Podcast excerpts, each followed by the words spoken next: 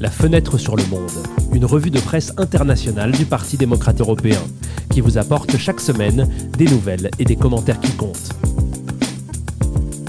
Bonjour et bienvenue dans ce 17e épisode de la deuxième saison de Fenêtre sur le Monde. Nous sommes le vendredi 16 décembre et dans ce podcast, nous allons entendre les meilleurs éditoriaux d'Europe et du monde sur la transition énergétique et le changement climatique, sur l'arrestation d'un groupe d'extrême droite en Allemagne et sur la guerre en Ukraine. Mais commençons tout de suite par la première série d'éditoriaux. Le premier sujet aujourd'hui, c'est le changement climatique et le débat autour des nouvelles formes d'énergie propre. Cette semaine, des scientifiques américains du National Ignition Facility en Californie ont réussi à produire une fusion nucléaire qui a libéré plus d'énergie qu'il n'en a fallu pour la déclencher. L'expérience a reproduit certaines des conditions que l'on trouve dans les étoiles et le soleil, a déclaré la secrétaire d'État à l'énergie du gouvernement américain Jennifer Granholm. Selon la secrétaire d'État et les scientifiques qui ont participé à cette expérience, la réussite du test constitue un pas important vers une source d'énergie propre et bon marché. Toutefois, il faudra encore plusieurs décennies avant qu'elle puisse être appliquée à grande échelle et utilisée à des fins commerciales.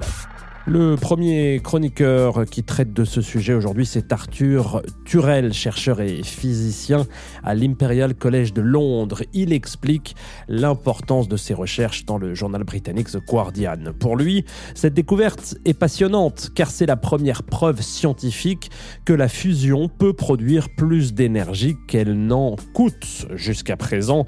En effet, personne n'avait réussi à reproduire un processus de fusion libérant plus d'énergie qu'il n'en fallait pour le déclencher, ce qui est tout à fait fondamental pour une source d'énergie. Selon le chroniqueur, le fait de pouvoir déclencher et contrôler le processus de fusion nucléaire est la première étape vers une source d'énergie qui ne euh, crée pas de déchets radioactifs de longue durée et ne présente aucun risque de fusion comme celle de Tchernobyl ou de Fukushima. Il est vrai que l'énergie libérée au cours de l'expérience n'était guère supérieure à celle utilisée pour déclencher la fusion, mais le but de l'expérience était uniquement de démontrer sa faisabilité scientifique. Maintenant que nous savons que la fusion nucléaire peut être reproduite, conclut il ne tient qu'à nous d'en faire une source d'énergie.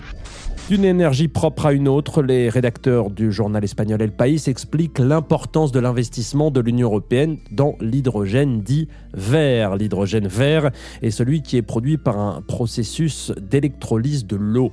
Récemment, l'Espagne, la France et le Portugal ont conclu un accord pour commencer à construire un pipeline d'hydrogène vert entre Barcelone et Marseille.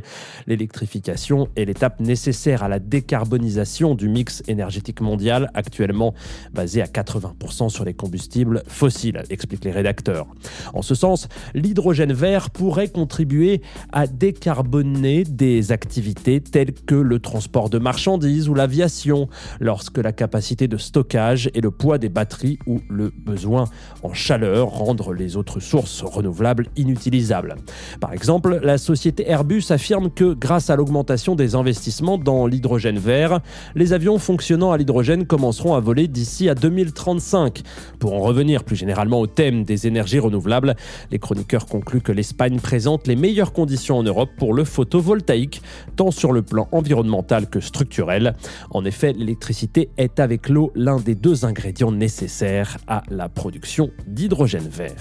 Le dernier éditorial sur le sujet nous provient du journal belge Le Soir. Pour les professeurs d'université Éric Muraille et Philippe Nakache, l'échec de la lutte contre le changement climatique est dû à la structure même de notre société. L'échec du leadership, souvent cité comme explication, n'est pas très crédible pour expliquer à lui seul trois décennies d'échecs collectifs, observent les professeurs. Jusqu'à présent, les gouvernements occidentaux ont privilégié les instruments mondiaux liés au marché pour lutter contre le changement climatique. Mais même en 2022, des niveaux records d'émissions de CO2 sont enregistrés.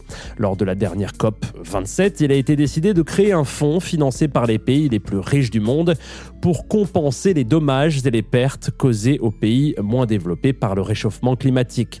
Mais le nouveau fonds, en plus d'être loin des chiffres qui seraient nécessaires, ne peut pas masquer le manque de progrès dans les mesures visant à s'attaquer aux causes des menaces environnementales.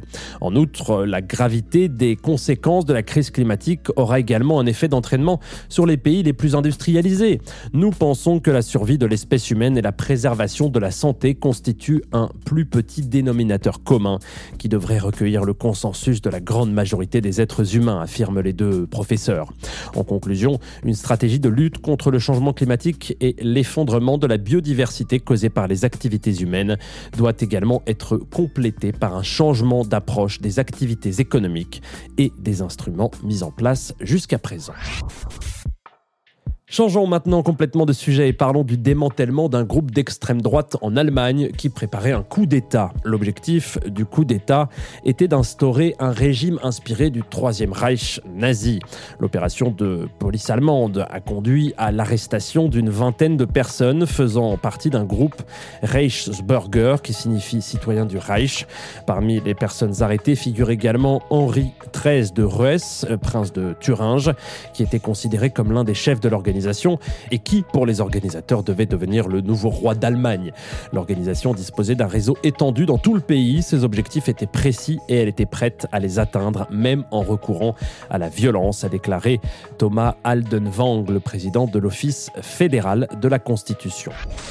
Nous commençons évidemment en Allemagne avec l'éditorial de Ronen Steinke du journal Süddeutsche Zeitung. Pour le chroniqueur allemand, l'aspect le plus troublant de l'affaire est le fait que de nombreux membres du groupe néo-nazi faisaient partie d'institutions allemandes. L'exemple le plus bizarre est celui de la juge de Berlin, l'avocate Birgit Malsack-Winkemann, note Steinke. Malsack-Winkemann était une députée de l'AFD et pendant des années, elle a publiquement diffusé des idées racistes et des faits news. Une autre des personnes arrêtées était un soldat du KSK, un département spécial de l'armée.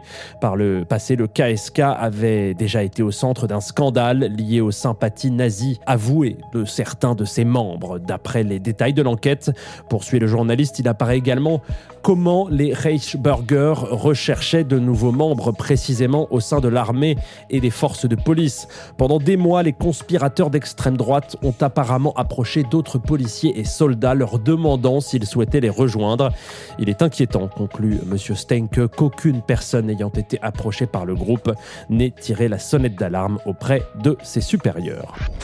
De l'autre côté de la Manche, Jonathan Friedland du journal britannique The Guardian établit un lien entre le groupe allemand et d'autres attaques perpétrées par des extrémistes euh, d'extrême droite, les Reichsbürger, tout comme les auteurs des massacres d'Utoya en Norvège, de Christchurch en Nouvelle-Zélande, de Pittsburgh et de Buffalo aux États-Unis, ont identifié les mêmes groupes comme ennemis, les Noirs, les LGBT et les Juifs. Pendant une vingtaine d'années, après les attentats du 11 septembre 2001, l'extrémisme islamique a été au centre de l'attention des forces antiterroristes du monde entier.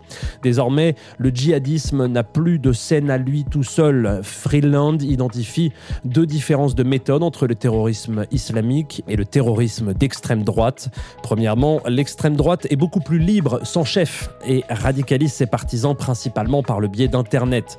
L'absence d'une organisation centrale est également liée à la seconde différence. Si les djihadistes rêvaient d'établir leur propre gouvernement, comme les militants d'ISIS, ceux qui ont été arrêtés en Allemagne cette semaine, comme les insurgés qui avaient pris d'assaut le Capitole le 6 janvier 2021 aux États-Unis, visent à renverser les gouvernements existants en Occident et à les remplacer. Leur objectif est d'éliminer les gouvernements démocratiquement élus dans leurs pays respectifs.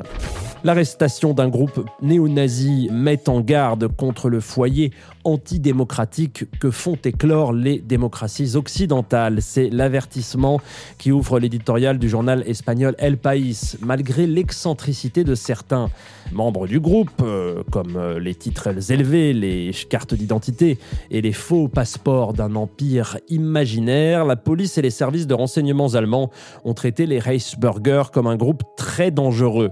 En effet, la police allemande a récemment constaté un danger xénophobe et raciste croissant débouchant parfois sur des violences, qui s'est développé parallèlement à la montée des partis d'extrême droite tels que l'AFD, Alternative pour l'Allemagne. Bien qu'appartenant à une famille aristocratique, le langage et les idées d'un des leaders du groupe relèvent du populisme anti-élitiste d'une extrême droite radicalisée, raciste et xénophobe qui rejette l'état de droit.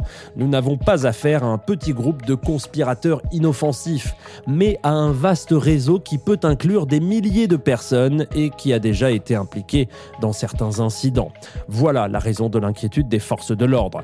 Les récents événements en Allemagne, nous disent les chroniqueurs en conclusion, alertent une fois de plus l'Allemagne, mais aussi le reste de l'Occident sur la fragilité de la démocratie, même dans les pays où elle est le plus solidement enracinée.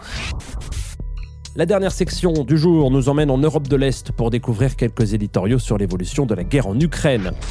Pour la rédaction du quotidien britannique The Times, même si elle est passée au second plan dans l'actualité au fil du temps, la guerre est toujours en cours. La Russie fait le pari qu'un hiver froid apportera la victoire en Ukraine, écrivent les journalistes. Par conséquent, la détermination de l'Occident doit être euh, maintenue jusqu'à ce que Vladimir Poutine perde son sang-froid.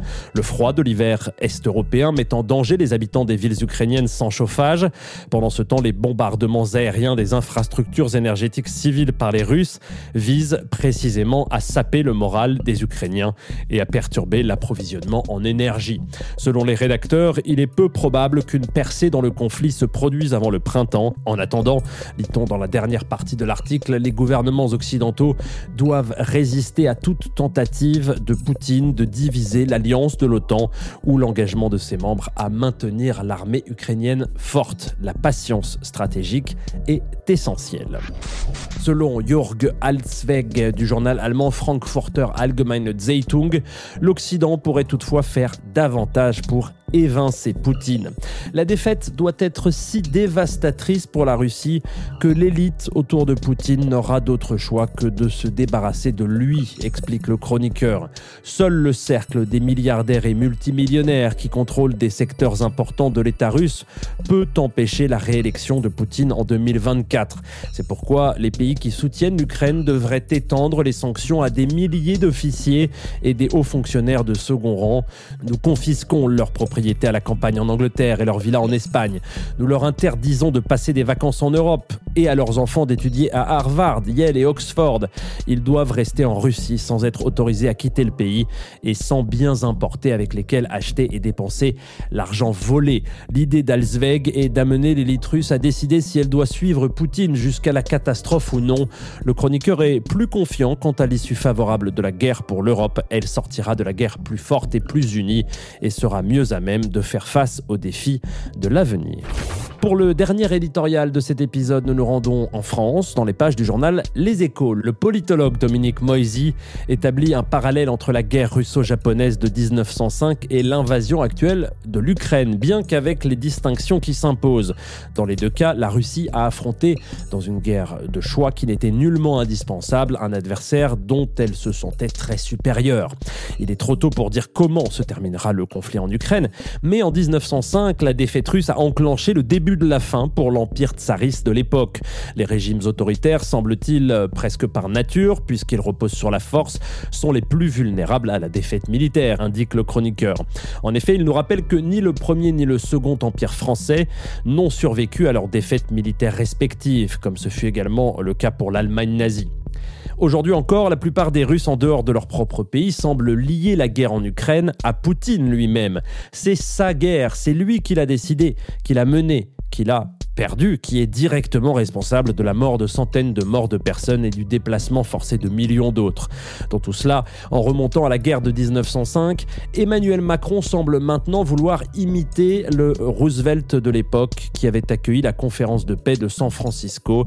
Mais par rapport aux États-Unis du début du siècle dernier, la France est une puissance dont les options complexes ou contradictoires, c'est selon, sont contestées dans son propre camp de l'Union européenne à l'Alliance atlantique, balancée entre la de maintenir sa différence et celle de ne pas trop se couper de ses alliés. Voilà, c'est la fin de cette revue de presse et c'est la fin de la deuxième saison de Fenêtre sur le monde. Nous vous remercions beaucoup de nous suivre et nous vous souhaitons de très bonnes fêtes et une bonne année 2023. La rédaction de cette semaine a été réalisée par Daniele Ruzza au micro. C'était Antoine Lheureux. À très vite.